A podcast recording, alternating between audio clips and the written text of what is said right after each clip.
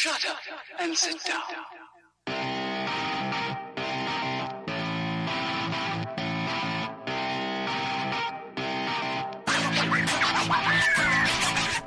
Nos dias 23 e 24 de setembro em Braga, não percas a MirrorConf, uma conferência para designers e front-end developers. Acede a mirrorconf.com e ao comprares o bilhete diz que vais da nossa parte. Usa o promo code 10web para teres 20% de desconto. E agora, vamos ao nosso episódio com Frederico Carvalho. Sejam bem-vindos ao 10web, podcast em português sobre desenvolvimento web. Hoje, juntamente com a Ana e o Ricardo, vamos falar com o Frederico Carvalho, que entre outras coisas é um dos fundadores da Click Summit. Olá. Olá. Olá. Obrigado, Frederico, por aceitares o nosso convite. E a julgar, a julgar pelo que tinhas eh, no teu Facebook eh, de ontem, te referiste que, que esta semana estavas a dar formação eh, sobre estes tópicos de ambiente digital e marketing digital das 10 da manhã às 9 e meia da noite. Eh, imagino que não tenha sido fácil encontrar tempo para falar connosco. Ah, é sempre um prazer. Quero agradecer o convite a vocês os três. Têm aqui um trabalho fantástico. Realmente esta semana posso dizer que é um bocadinho atípica. Não faço sempre formação em consultoria das 10 da manhã às 9 e meia da noite. Mas realmente esta semana está a ser um desafio engraçado. Referimos inicialmente que, que és um dos fundadores da, da Click Summit, eh, uma ou talvez a conferência de marketing e vendas online em Portugal, mas fazes outras coisas. Eh, Queres apresentar-te para quem não te conhece? Basicamente, eu tenho quatro horas de atuação. Uma que é o Click Summit, que é uma conferência de marketing e vendas online. O evento surgiu para conseguir falar um pouco sobre o tema de geração de leads, sobre melhores processos de venda online, sobre ferramentas, plataformas e vai continuar a existir eh, eh, nos próximos anos com esse tema. O evento surgiu online inicialmente e depois de duas edições onde juntámos 5.700 pessoas, em abril do ano passado, desculpa, em abril deste ano, Uh, fizemos a primeira edição presencial e correu muito bem. E graças a Deus porque um evento presencial tem imenso trabalho. Uh, depois, além disso, eu faço consultoria de vendas online, trabalho, por exemplo, com o Grupo L'Oreal, com a Geostar. Eu conheci o Vitor num trabalho que fiz para o grupo pa- para a PHC Software e basicamente eu tento uh, avaliar quais são os processos internos de vendas que eles têm, quanto é que custa a conversão, quanto é que custa uma lead, uh, quais são as ferramentas que utilizam e tento melhorar os processos internamente. Depois, uh, além deste processo, tenho uma empresa que é smsonline.pt, que é uma empresa envio de SMS marketing, e por fim, que é o, nosso, o meu tema mais recente, esta última quarta, último quarto desafio, que fui convidado para ser coordenador de uma pós-graduação e que tive a oportunidade de preparar todo o material pedagógico, que vai ser no Instituto Politécnico de Leiria, que é uma pós-graduação de gestão de negócios online. E é isto. Muito bem. E nós vamos tentar explorar alguns desses temas, pelo menos. E uh, uma das, um, um dos temas nesta área uh, da, da comunicação e do marketing uh, online um, tem a ver com a automação. Por exemplo, follow-ups automáticos, newsletters que são enviados, entre outras coisas.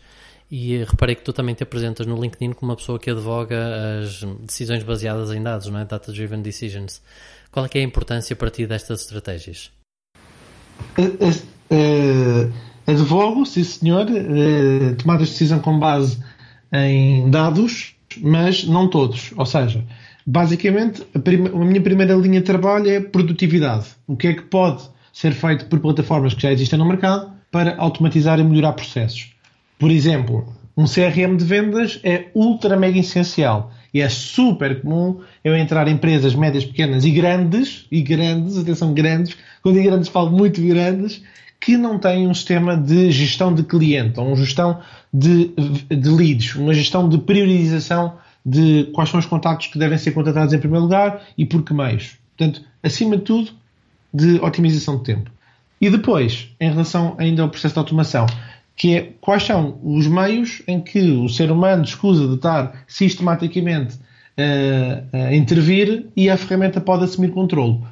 Há hum, determinadas medidas de automação em que é necessário que o ser humano tome controle. Por exemplo, gestão de crise. Uma gestão de crise não pode ser totalmente automática. Penso que é de senso comum para todos. Só que o que acontece é que mesmo na gestão de crise há processos que podem ser automáticos. Exemplos. Quais são atualmente, nas empresas onde os, eh, os ouvintes estão a trabalhar, perguntas eh, sistemáticas que os consumidores fazem? E para as perguntas sistemáticas que os consumidores fazem, são preparadas respostas que já ficam, digamos assim, esquematizadas para quando alguém as fizer, tem uma resposta, tanto que pode ser por e-mail, como na rede social, ou outro meio que possa vir a desenvolver por meio escrito. Portanto, isto são pequenos, pequenos processos que podem ser automatizados, uns que são acionados pelo ser humano através de um pequeno atalho de teclado, outros que realmente é a plataforma que dá sequência, como por exemplo no caso de email marketing. Bem, eh, estás a falar de, de email marketing, estamos a falar então de, de newsletters. Sendo um, uma altura em que estamos todos saturados de e-mails, uh, a pergunta que se coloca é: ainda funcionam nesta altura as newsletters? Eu normalmente costumo sempre começar, a, começar não, mas a determinada altura das minhas formações a consultorias, eu costumo dizer sempre uma coisa, que é os segredos, os negócios têm basicamente um segredo em comum e que são contactos. E hoje o e-mail tem uma importância absolutamente fundamental, porque as pessoas estão muito habituadas a pensar no e-mail como uh, uh, um, um, texto que chega via software e que nós conseguimos abrir, e aí pode ser um e-mail comercial, informativo ou de atendimento. Mas o e-mail hoje assume uma importância fundamental, porquê? Porque uh, através de, dos grandes, das grandes empresas do mercado, como o Facebook e como o Google, as suas plataformas de anúncio abriram sistemas onde as pessoas que têm base de dados podem fazer o upload de, dessa, de, desses seus clientes ou prospects e impactar via essas plataformas essas audiências. Por exemplo, no caso do Facebook, é Facebook Custom Audiences, no caso do Google, é chama-se Google Customer Match. Portanto, imagina eu estar a fazer uma compra e logo a seguir o cliente, via as duas maiores plataformas que neste momento têm os anúncios, ser impactado com um upsell. Portanto, hoje o e-mail não é só aquilo, aquela mensagem de texto ou de imagem que nós recebemos no nosso e-mail, é também a importância nós podermos ser impactados noutras plataformas. Então, em resposta à tua questão, hoje enviar e-mail tem uma grande importância eh, através de um contato cada vez mais qualificado, como por exemplo eu tratar o utilizador pelo nome, conseguir colocar em determinadas partes do texto informação que esteja relacionada com esse utilizador. A única forma disso, de ser feito é na, de, na altura da captação. Quando eu vou captar o contacto, hoje pedir o e-mail ou pedir só o nome é absolutamente ridículo. Em 1995 isto era espetacular, mas em 2016 fazer duas perguntas é ridículo.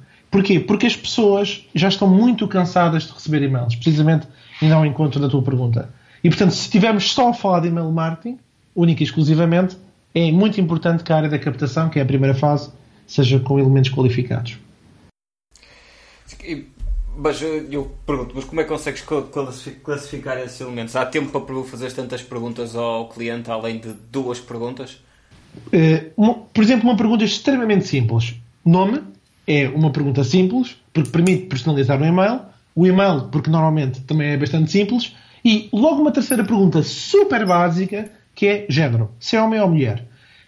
Esta, só, esta, só, só esta definição, se é homem ou mulher, permite enviar e categorizar a base de dados para o lado esquerdo ou para o lado direito. Ou seja, por exemplo, para a lista A e para a lista B. Porque a forma como nós comunicamos para homens terá que ser necessariamente, nem que seja por uma questão de texto, eh, diferente para mulheres. Esta seria uma terceira pergunta. E depois uma quarta. Aliás, eu eh, convido todos os ouvintes a, a, visitar um recente trabalho que foi feito para o que eu fiz para o grupo Geostar e podem ver o site. O site não foi feito por mim, o site foi feito uh, diretamente pelo cliente. Uh, fui contratado para poder melhorar vários aspectos de conversão. E quando entram no site de geostar.pt tem um banner que diz ganhe 30% de desconto. Não diz, não diz quando, não diz uh, porquê.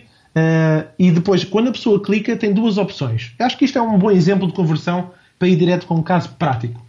Eh, tem duas opções. Ou a pessoa faz uma subscrição com o Facebook, e aqui é um dado muito importante porque nós temos 6,9 milhões de pessoas com acesso à internet, sendo que 5,5 milhões de pessoas têm acesso ao Facebook. Ou seja, a grande maioria da população que tem acesso eh, à internet também tem o Facebook. O que é que, que, é que isto significa? Que a grande maioria das pessoas que estão a navegar na internet, em princípio, tem o Facebook aberto. Ou seja, e só o facto de nós termos uma opção de termos uma subscrição via Facebook e opção B, a pessoa fazer aquilo que sempre fez, que é colocar o nome no teclado, escrever no teclado ou colocar o e-mail, só isto faz uma diferença descomunal. porque o cliente aumentou em muitas conversões só com o botão de subscrição do Facebook.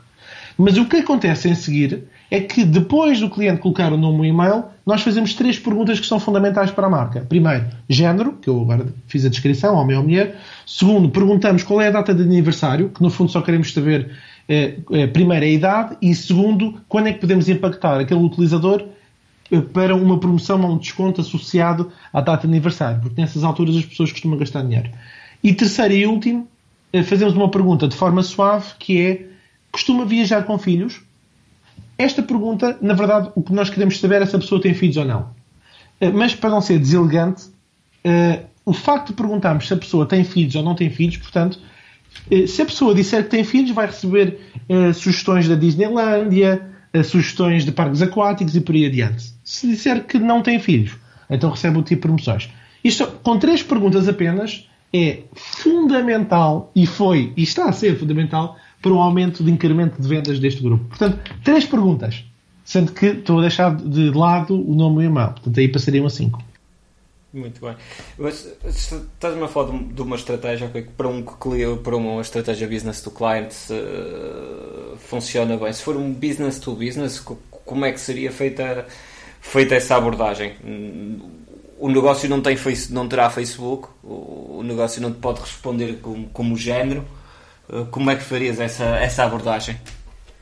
Bom, nós estamos a falar da primeira fase de todas relacionadas com o tema de email marketing, que é o captar. E, é aqui que tudo começa. Portanto, nós realmente falamos agora de um exemplo eh, de B2C. Para um exemplo de B2B, as coisas funcionam de forma ligeiramente diferente, até porque depende muito qual é que é o produto que tem à venda. Uma das, um dos alunos que tive recentemente era uma, eh, por acaso até engraçado, é um, uma empresa uh, francesa.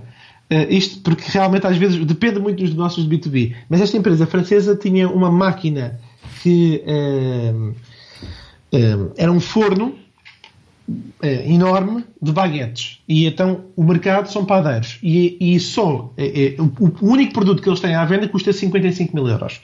É o único produto que eles têm à venda. Ora, captar e-mails de padeiros, que é o target deles, para um produto único e exclusivo que não tem um produto mais barato do que 55 mil euros, é difícil, não é? Eu não diria que fazer este tipo de truques que eu disse agora não ia resultar. Bom, depois temos outras pequenas e médias empresas com um preço ligeiramente mais barato e que aí eu sugiro uma coisa, sinceramente, que é usufruam do potencial enorme que é o LinkedIn.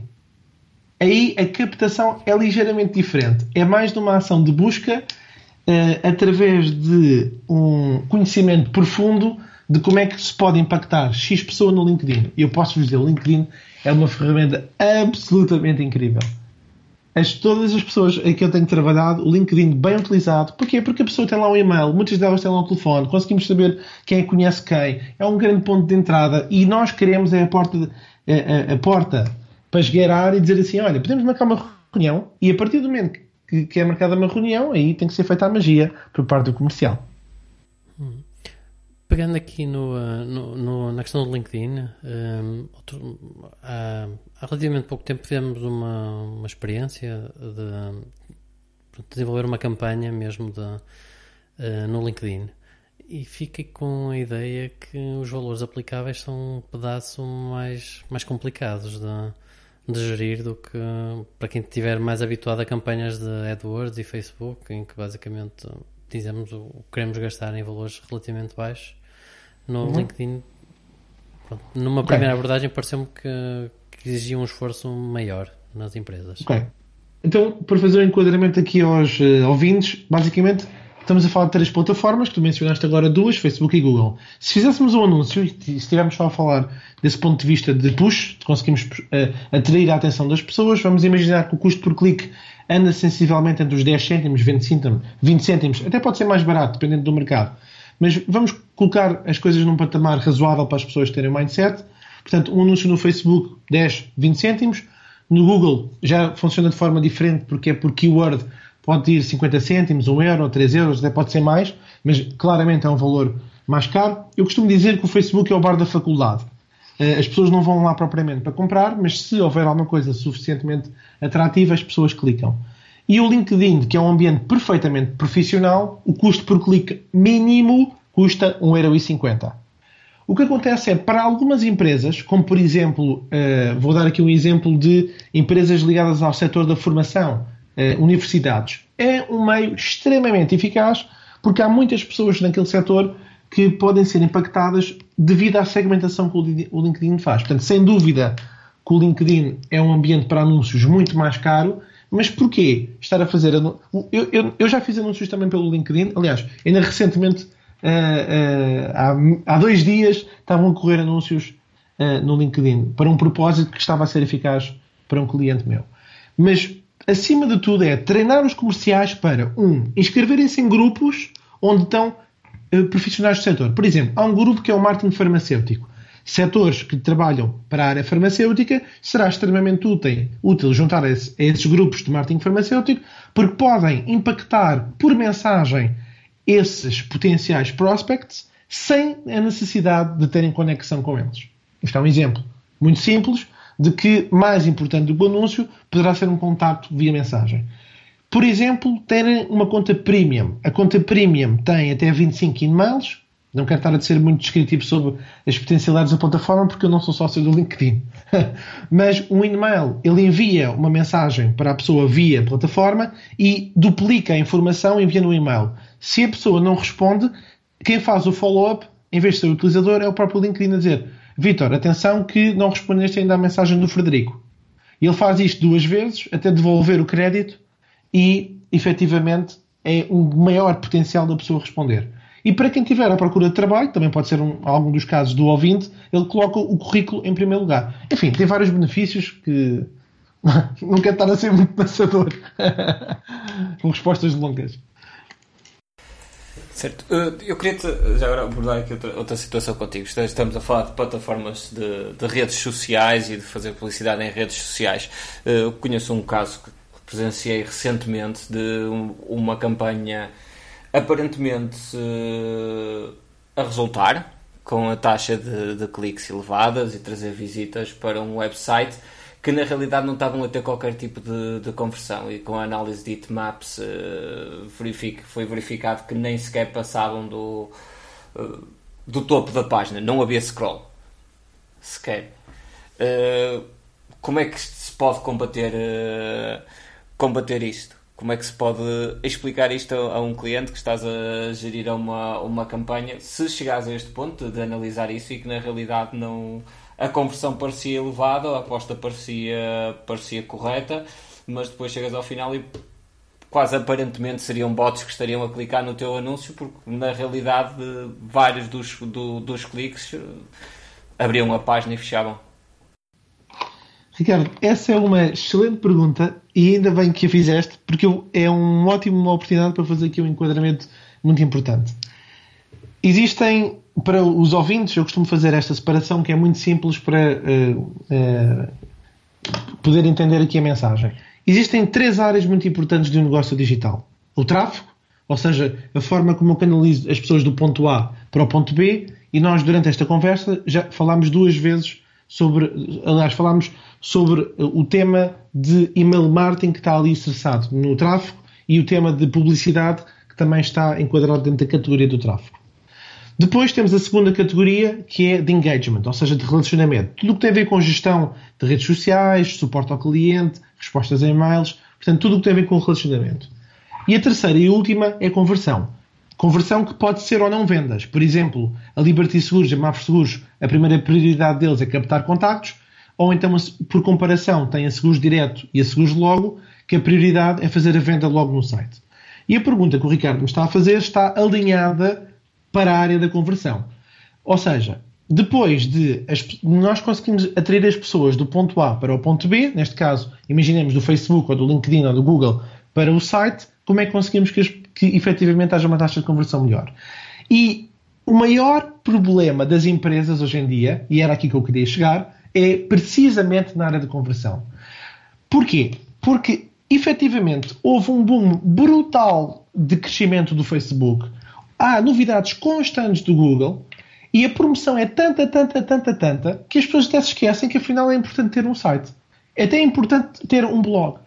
E tanto, tanto assim é que houve marcas que eh, os domínios, que era www.nome da sua marca.com, chegaram em, em, determinada altura de eh, retirar o site e quando as pessoas iam visitar o domínio, ia diretamente para a página do Facebook. Estes tempos áureos acabaram, porque eh, quando a pessoa escreve um post no Facebook, o reach orgânico, ou seja, o alcance é de 2 a 6%, portanto é baixíssimo, e agora voltaram, felizmente, a concentrar as as energias no site. E para mim, e o site é o sol de toda a estratégia digital. Tudo o resto que dá volta pode apagar, ter mais luz, menos luz, menos energia ou menos energia, mas é o sol.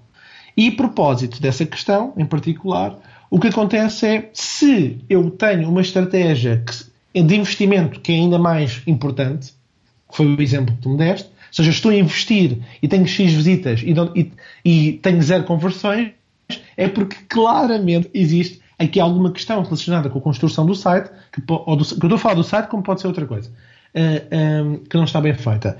A começar logo por um item muito importante, que é uma dica, e com esta, para não ficar muito longo, não é? Uh, que é, eu não façam investimento em publicidade para o site. Não façam investimento de publicidade para o site.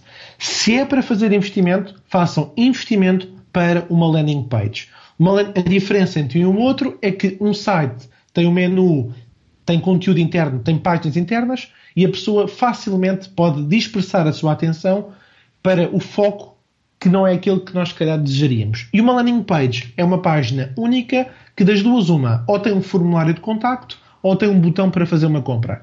E, portanto, naquela página única que não tem pontos de fuga, que não tem links para lá nenhum, é o sítio central para canalizarmos as pessoas e dificilmente, ao fazer investimento em publicidade, essa página terá que ser demasiado má para não fazer conversões. Em relação à questão dos bots, essa questão para mim é, é claramente a mais fácil.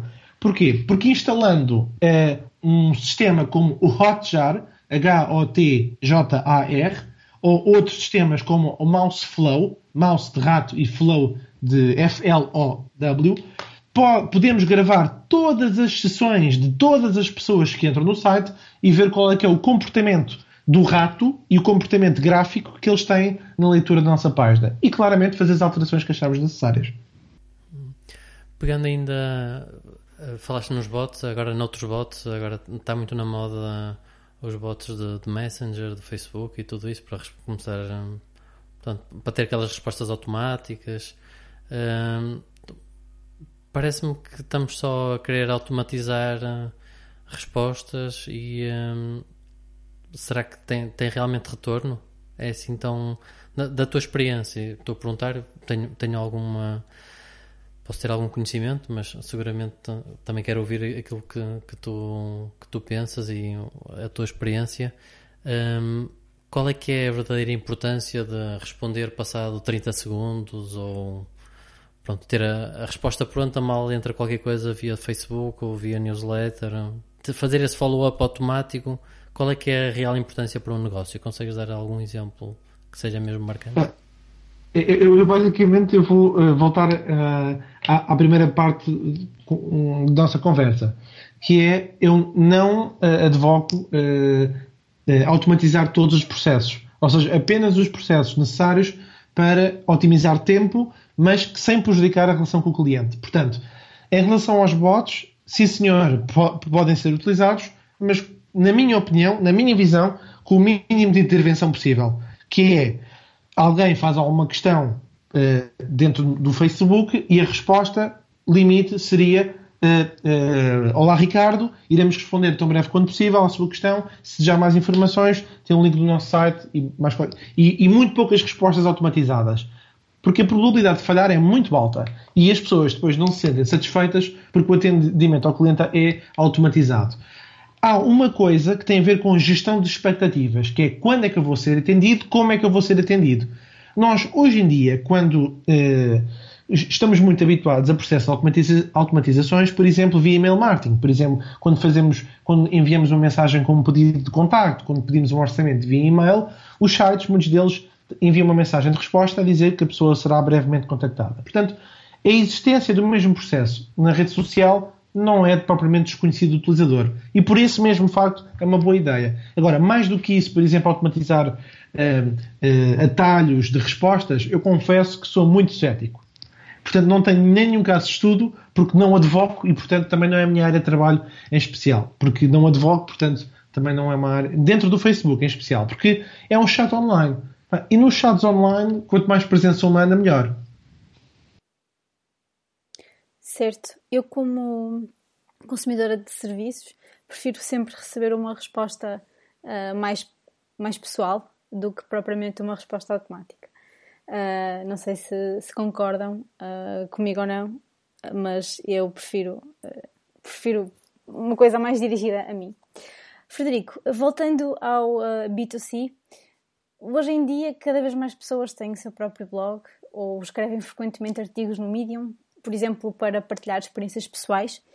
Uh, e a verdade é que já conseguiram criar alguma hum, audiência à sua volta.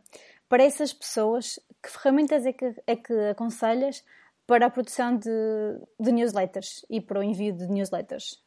Ok, portanto, duas notas. Primeiro, uh, só reforçar uh, ao Ricardo, à Ana e ao Vitor que também sou 100, não diria quase 100%, mas 90% de atividade para dirigir as pessoas para as suas necessidades reais. E por essa razão, uh, em relação ao tema da newsletter, existem duas plataformas que uh, são subejamente conhecidas. Uma é o IGOI, que é portuguesa, i-goi.pt, e que tem suporte em português, e outra que é o Mailship, mail e depois chimp, c-h-i-m-p.com. Eu utilizo as duas. Por exemplo, ao Click Summit eu utilizo o IGOI para os meus negócios e normalmente em consultorias costumo trabalhar mais com o Mailchimp. A diferença entre uma e outra começa por ser o preço. A Mailchimp é ligeiramente mais cara. E você vai saber, se não é mais cara e tu utilizas a mais cara, é porque tem algumas funcionalidades e a interface que é ligeiramente mais intuitiva, na minha opinião, em comparação com o Igor. Portanto, eu começaria por sugerir o Mailchimp, que é uma ferramenta incrível.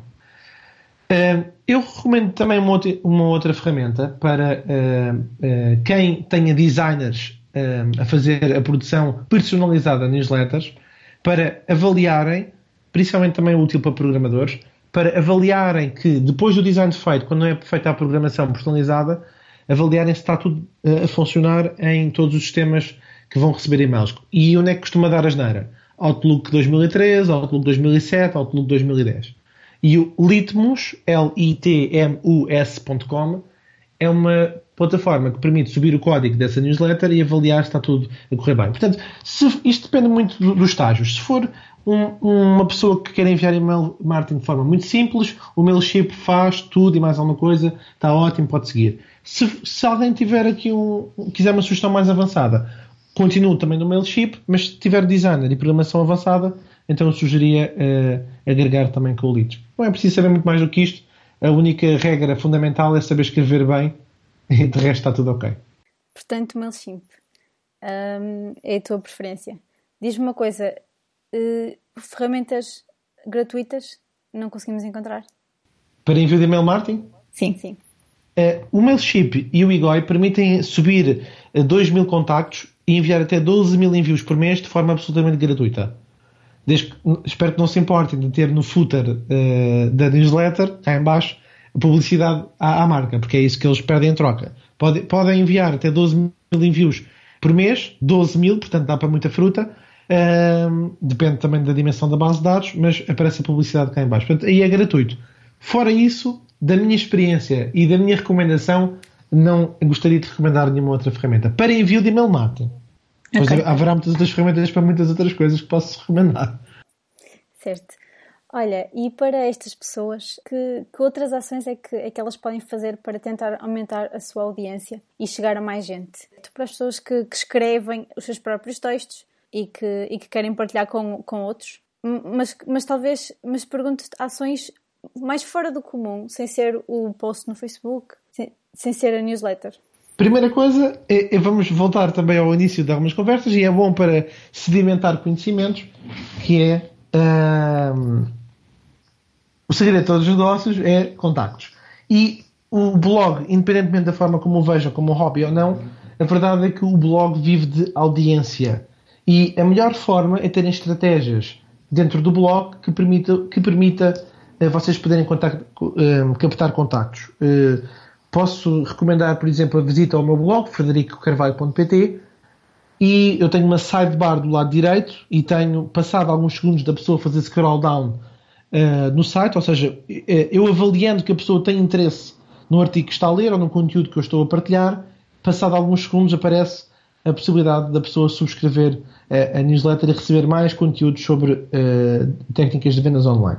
Portanto, primeira coisa é implementar dentro do espaço que vocês controlam uh, modelo de captação. Como é que podem fazer isto? Se o blog for em WordPress, que deve ser a grande maioria dos casos para quem quer levar esta área de blog a sério, porque é uma plataforma extremamente simples de se utilizar, eu recomendo o plugin que é o Opt-in Monster. Opt-in, de, portanto, OP, uh, T-I-N e depois Monster de monstro. Opt-in Monster. Uh, é uma ferramenta que não é gratuita, atenção, não é gratuita, mas vale todo o investimento que vocês uh, possam agregar, porque sem base de dados vocês vão ter muita dificuldade cada vez que lançam um artigo em informar a comunidade que vocês querem construir à vossa volta de que tem um artigo novo. Portanto, eu começaria por aí. Em relação a outras ferramentas, eh, eu sou um ávido utilizador do HotSuite, mas no fundo o que o HotSuite faz é otimizar tempo, que é permite publicar o artigo em vários sítios, mas qual é que é a grande vantagem que eu vejo no HotSuite? É que cada pessoa, e isto é uma dica super ninja, atenção, uh, eu tenho, cada pessoa no LinkedIn pode, pode uh, um, participar em 50 grupos no máximo. E portanto, o que é que o HotSuite permite? Permite agregar todos os grupos a que eu pertenço e quando eu vou partilhar um post, ele, em vez de partilhar só nas minhas redes sociais, partilha em todos os grupos ao mesmo tempo sem que, sem que eu tenha que individualmente um a um publicar. Portanto, eu escolho os grupos que eu, que eu quero que a audiência conheça, que tem a ver, não é? Não vou, uh, não vou publicar bugalhos num grupo que fala de cenouras. É, portanto, especificamente o que acontece é que isso traz bastante tráfego. E uh, uma outra sugestão, portanto, captar uma, utilização do HotSuite uh, agregando grupos do LinkedIn, que funciona muito bem, no meu caso, e tenho a certeza que poderá funcionar também para muitos dos ouvintes, estando nos grupos certos. Um, e por último, uh, hoje, uma das grandes ações é a promoção do vídeo. E, portanto, quem quer ser blogger tem que começar a abrir uh, uh, o, o, seu tempo para utilizar o smartphone e pode começar perfeitamente por aí. Foi por aí que eu também comecei. O meu primeiro Click Summit, que era totalmente online, foi feito com um, certo, um smartphone que é o Ico. I, uma marca branca. O Ico. Não era nenhum Samsung nem nenhum iPhone. Era o Ico. E eu, uma parede branca, fazia a apresentação de 50 oradores. Foi a primeira, a, o primeiro Click Summit. Era um telemóvel, não tinha luz, tinha apenas um tripézinho, em alguns casos era um amigo meu que pegava no telefone, e o evento foi um sucesso. Teve mais de 2.500 inscrições na primeira edição, depois quase que dobrámos na segunda.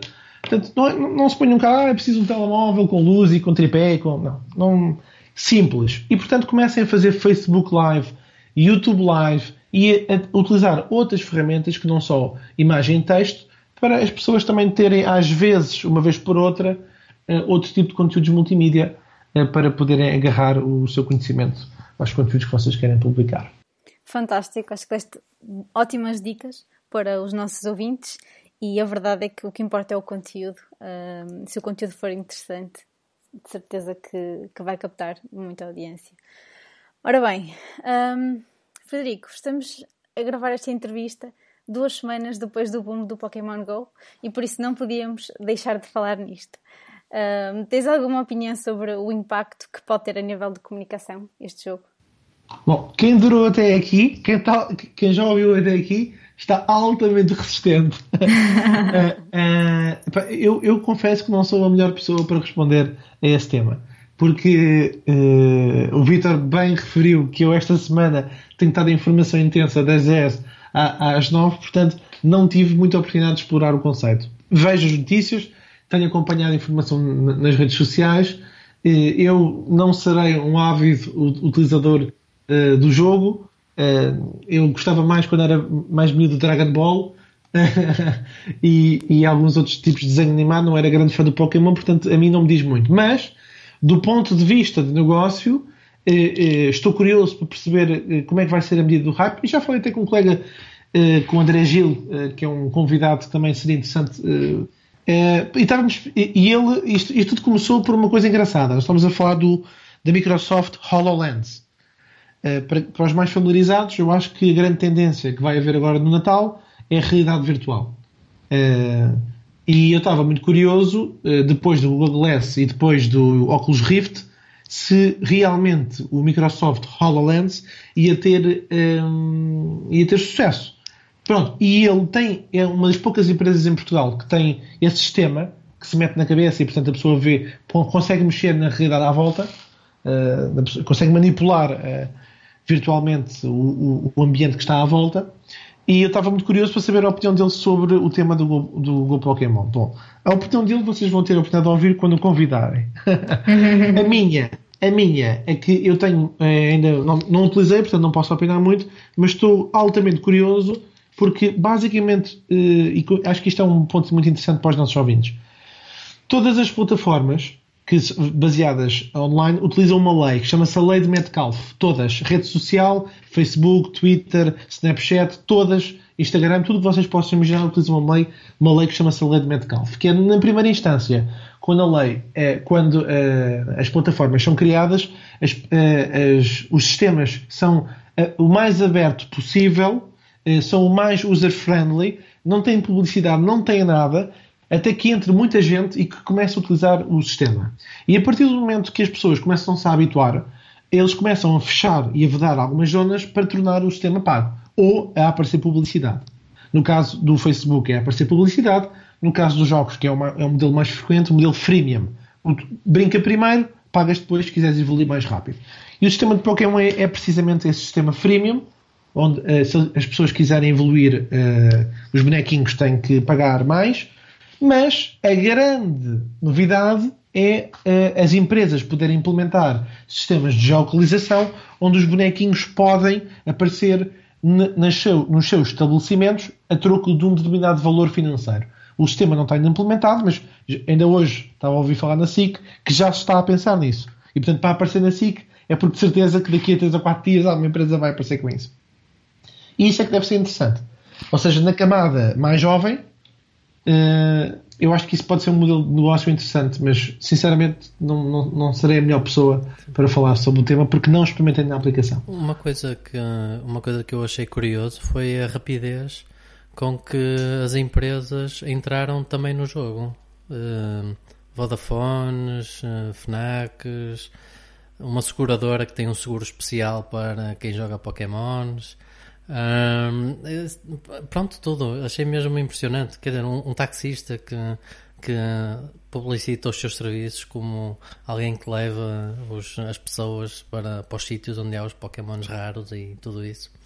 Achei Acho que nunca tinha visto uma rapidez tão rápida na, na, na entrada, no, no, aproveitamento por parte das empresas de uma nova plataforma para elas próprias comunicarem. Isso uh, demonstra um pouco a importância também que, que têm estes meios, não é? A nível de negócio, isso também tem uma, também tem uma técnica. É até, eu costumo chamar a técnica da rémora. Que é normalmente as rémoras eh, eh, ficam agarradinhas ao tubarão, o tubarão vai navegar pelo oceano, elas vão juntinhas quietinhas vão, mas vão agregadas. Há muitos negócios que são assim. O caso da Vodafone e da FNAC, claramente é Rembra, porque uh, o, o, o, Pokémon Go drena a bateria como se não houvesse amanhã, que aquilo utiliza serviço de GPS, de 3D, uh, eh, portanto, velocidade, tudo e mais alguma coisa, e portanto eles vendem uh, powerbanks. Já o da seguradora, por acaso eu não vi, mas estou curioso para ver a seguradora com o Pokémon.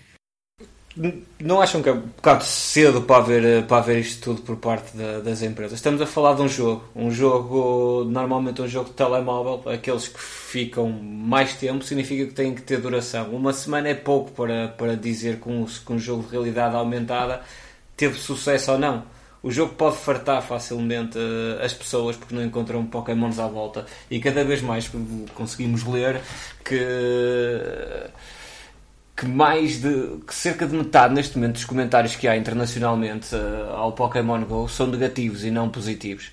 Será que isto está foi demasiado cedo? Vai ser um boom que vai acabar uh, rápido? Isto é uma pergunta um bocado para todos, se calhar. Ou... Ah, para mim não. Para mim não é a pergunta porque eu realmente não é a minha área de. Estou curioso para ouvir a vossa opinião. Sim, eu para já diria que acho que se calhar ainda estamos naquela fase do não há publicidade negativa, não é? Quer dizer, sim. quando, quando as, as, ações da Nintendo subiram 25%, ou logo foi assim uma brutalidade sim, sim, em pouco tempo por causa disso, acho que.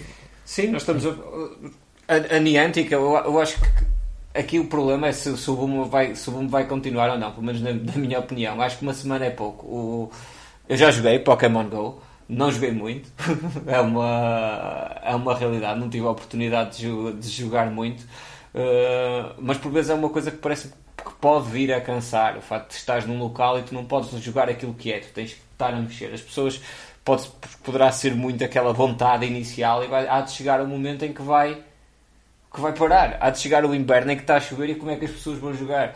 Uh, acho que este boom pode ser pode rapidamente descer.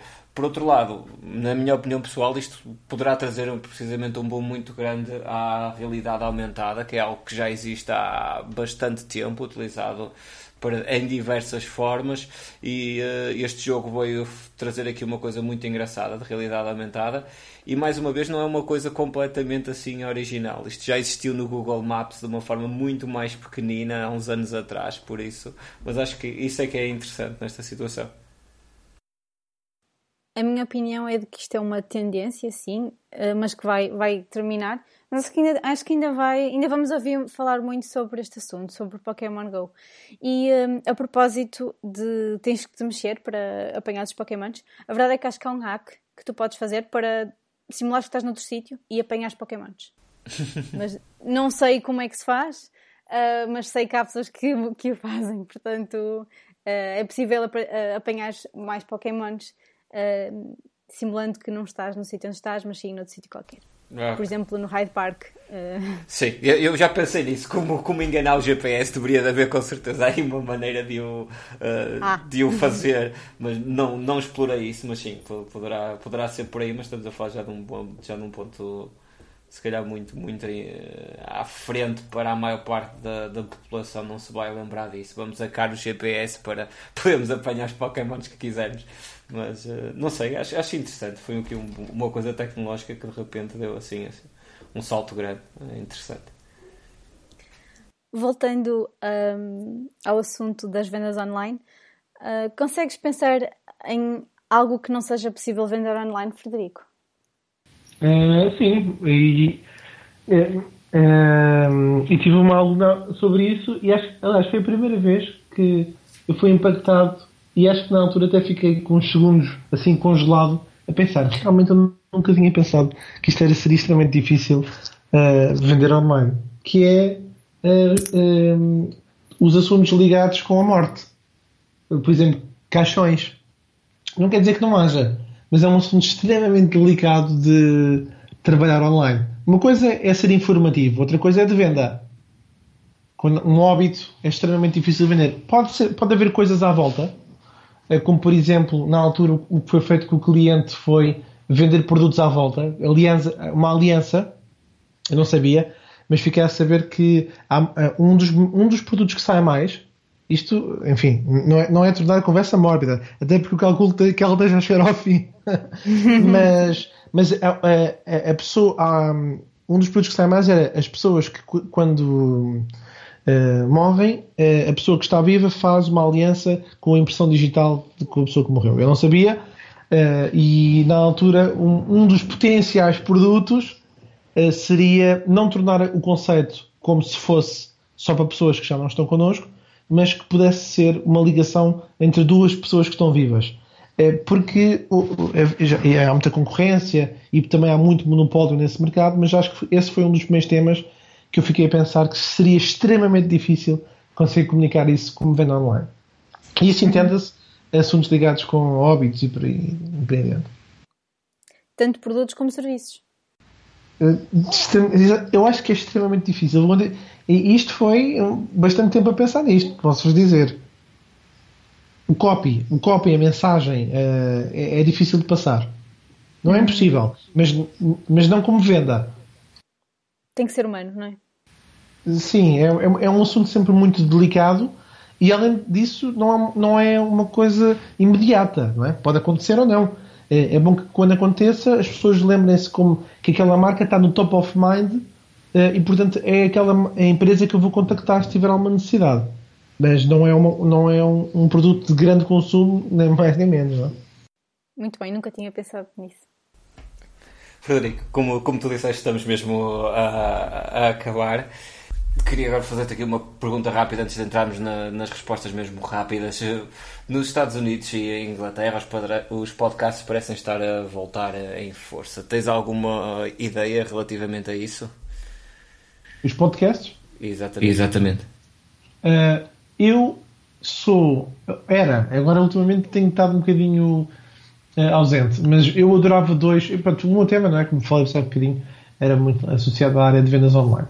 E eu uh, gosto muito de ouvir o Conversion Cast, um, que, que, é, que, pertence à Lead Pages, Conversion, conversão em inglês, e depois e Cast, e um outro podcast que também gostava muito de ouvir. Dois, que era o Call to Action, uh, que era uma conferência, era associada a uma conferência, mas que um, era feito por uma plataforma que é Unbounce. A Unbounce e Lead são concorrentes uma da outra, são plataformas de criação de landing pages.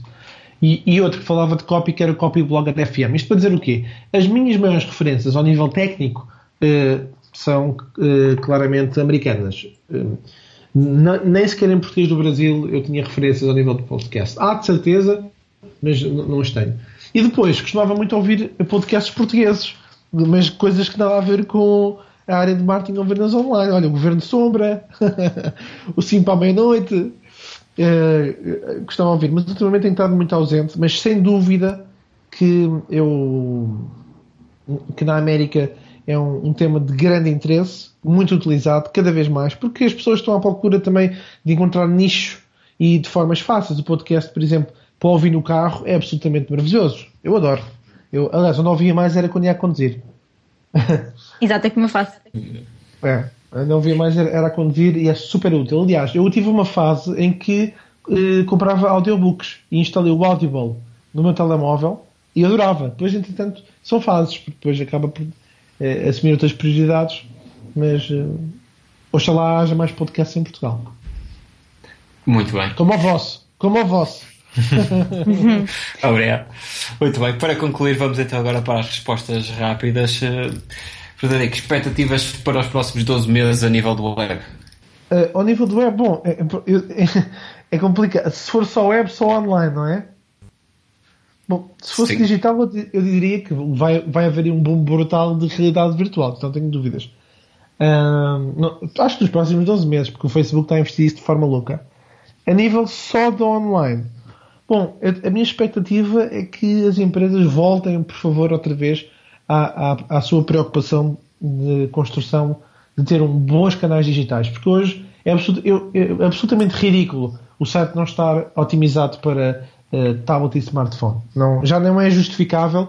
A partir do momento em que o Google lança uma notícia há, o ano passado a dizer que os sites que não estiveram otimizados para todos os dispositivos em Responsive Web Design vão ser penalizados, o que significa que, uh, uh, em função de outros sites que estejam com boa construção, não aparecem uh, com um bom ranking online. Então, e qual é a app mobile que não dispensarias? Olha, a app mobile do banco. Muito bem. Não, mas se bem que eu vou te dizer, sabe, uma das aplicações que eu uso mais é o Shazam, que é uhum. para descobrir, okay. música. Eu adoro, a sério. Está na minha home principal, eu adoro, adoro, adoro. Às vezes está a dar uma música na rádio ou no ginásio ou sítio qualquer, eu meto a rodar e era aquele artista. Pois é. Muito bem. E uma ferramenta de produtividade indispensável para o teu dia a dia? É assim, eu uh, posso sugerir duas. Pode, um, eu, sugiro, eu gosto muito de duas. Uma que é o Trello, uh, para organizar o trabalho de equipa, é ótimo, e mesmo o trabalho pessoal, mas trabalho de equipa, o Trello é útil, é, é gratuito. E a segunda porque realmente, como eu disse, é uma das maiores falhas das empresas, a área, uh, o Pipe Drive. Gosto muito do Pipe Drive, é um ótimo CRM de vendas, principalmente para pequenas e médias empresas, e, portanto, é, são duas plataformas indispensáveis para mim. E um podcast ou livro fundamental? Bom, podcast há sugerir dois, não é? Mas se fosse só um, se fosse só um então eu claramente sugeria-vos o Conversion Cast, para pessoas que querem saber mais sobre como otimizar uh, as suas listas de e-mails, o seu tráfego uh, e por aí adiante. É um livro. Bem, um livro, eu sou ultra mega fã de um livro super simples de, de ler. O livro tem umas 80 páginas e chama-se Levantar Voo. Levantar Voo e, e encontram em qualquer livraria um, disponível e os, é, o livro é da editorial Presença e os autores são Merrick Rosenberg e Daniel Silver, uh, Silvert. A levantar voo de editorial Presença também só há um, portanto é, é fácil. Eu até, durei, até tenho um segundo só para explicar o que é que o livro fala? Ou já Exato, está, sim, sim, sim. É isso que ia perguntar. É? Ok. Então, basicamente. Deixa eu ver, quanto é que já estamos? Estamos a quanto tempo já? já 50 e qualquer coisa. Pronto, deve estar boa. É porque, tá, é porque a conversa está boa. Está perfeito. Não, mas, não, mas atenção, isto vale mesmo a pena vocês ouvirem até ao fim porque este livro é realmente fantástico. Uh, existem, basicamente, é um modelo que é o, o modelo DISC e que define, faz uma, uma, uma simulação de que existem quatro perfis de pessoas: a águia, o papagaio, a pomba, o mocho. A águia, o papagaio, a pomba e o mocho. E basicamente eu vou só fazer uma breve descrição, muito sucinta, e vocês eh, eh, vão pensar. Alguém já leu este livro? Não. Não. Vocês os três já leram? Não. Não. Se, se não lê, quem já leu pode desligar agora o podcast. Não, não. Mantenham-se, mantenham-se. Um, vocês vão se identificar com um destes animais. Aliás, a capa tem estes quatro animais, portanto é fácil de identificar que levantar voo tem estes quatro animais: águia, papagaio, pomba e mocho. A águia é um perfil de pessoas que é sempre a ir para a frente, é sempre para andar, não interessa se fica muito bem ou há coisas que podem não ficar tão bem feitas, mas é para fazer, é para fazer. Bora, siga. O papagaio é o estilo de pessoa que pá, fica descansado, Frederico, porque vai ficar feito. E depois fala, fala, fala, fala e depois no final as coisas não ficam feitas. Vai acontecer, mas depois nunca dá. Fala demais, conhece toda a gente e meio mundo, mas depois não entrega. A pomba é um perfil de pessoa que eh, só faz aquilo que for mandado fazer. E isto o que é que significa? Significa que faz as coisas, mas é, é um bocadinho difícil puxar por ela. E o mocho faz melhor que todos os outros animais juntos, neste caso o perfil de pessoas, eh, faz melhor do que todos os outros, mas só tem uma condição: tem que ter tudo em cima da mesa, tem que ter todos os dados. É um perfil um bocadinho mais analítico. E, e o, o, livro acaba por retratar, eu não estou a fazer nenhum disclosure, porque o livro tem imenso sumo para tratar. Este é só o aperitivo. Mas o que acontece é que uh, as empresas normalmente, e nós, enquanto indivíduos, temos uma certa tendência para nos rodearmos de perfis de pessoas semelhantes ao nosso. Por exemplo, eu, eh, depois da avaliação que fiz, eh, sou uma águia com um bocadinho de mocho, mas sou muito mais águia do que mocho, ou seja, e eu tenho que ter uma preocupação de não eh, excluir perfis que não são iguais aos meus. E acima de tudo, fazer o contrário, que é rodear-me de pessoas que têm outras características que eu não tenho, que é para a organização ficar mais completa. Faz sentido o que vos disse? Uhum. Sim. Pronto. Isto é muito giro porque nós sempre conhecemos pessoas que são mais um perfil do que o outro. Ou águia, ou mais papagaio, ou pombo, ou moço. Muito bem, muito bem. Acho que muita gente terá ficado com vontade de ler o livro agora. Hum. Um, uma conferência que recomendes para os próximos seis meses? Pode ser em Portugal, e... fora. Eu não disse um ano fosse... propositadamente, que era... Pois, pá, se fosse um ano era o que sabe. Mas essa já sabemos, eu, essa já sabemos. Eu, eu fiz pouca publicidade, mas é clicksummit.org. Sim, depois também inclui no, no site. Sem dúvida, Vitor e uhum. Ricardiana e todos os ouvintes, sem dúvida, não podem faltar ao Web Summit. Não podem. É um investimento, sim senhor, é caro, sim, são 400 euros, 500 ou 600, não sei quanto é que vai agora o, o bilhete, mas vale de certeza os 400 euros. É sério. Quem trabalha na área, uh, da área de tecnologia, de empreendedorismo, de marketing, de vendas, de gestão, não pode faltar a este evento. Eu fui a Dublin em 2013, quando eram 10 mil pessoas, voltei a Dublin em 2014 e já éramos 20 mil, voltei a Dublin em 2015 e já eram 42 mil, e em Portugal estão previstos 50 mil. Mas vale todo o investimento, principalmente se forem com uma mente aberta e de conhecer pessoas. Uh, são 16 palcos ao mesmo tempo. Uh, portanto, a pessoa não está excluída propriamente do tema.